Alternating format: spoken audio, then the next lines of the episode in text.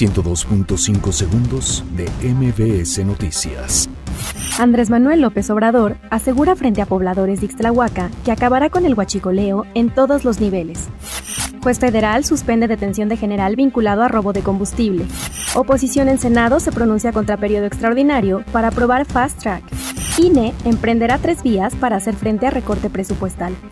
Corte elige a 15 aspirantes a magistrados del Tribunal Electoral del Poder Judicial de la Federación. Gobierno de la Ciudad de México abrirá convocatoria para nuevas plazas en el cuerpo de bomberos.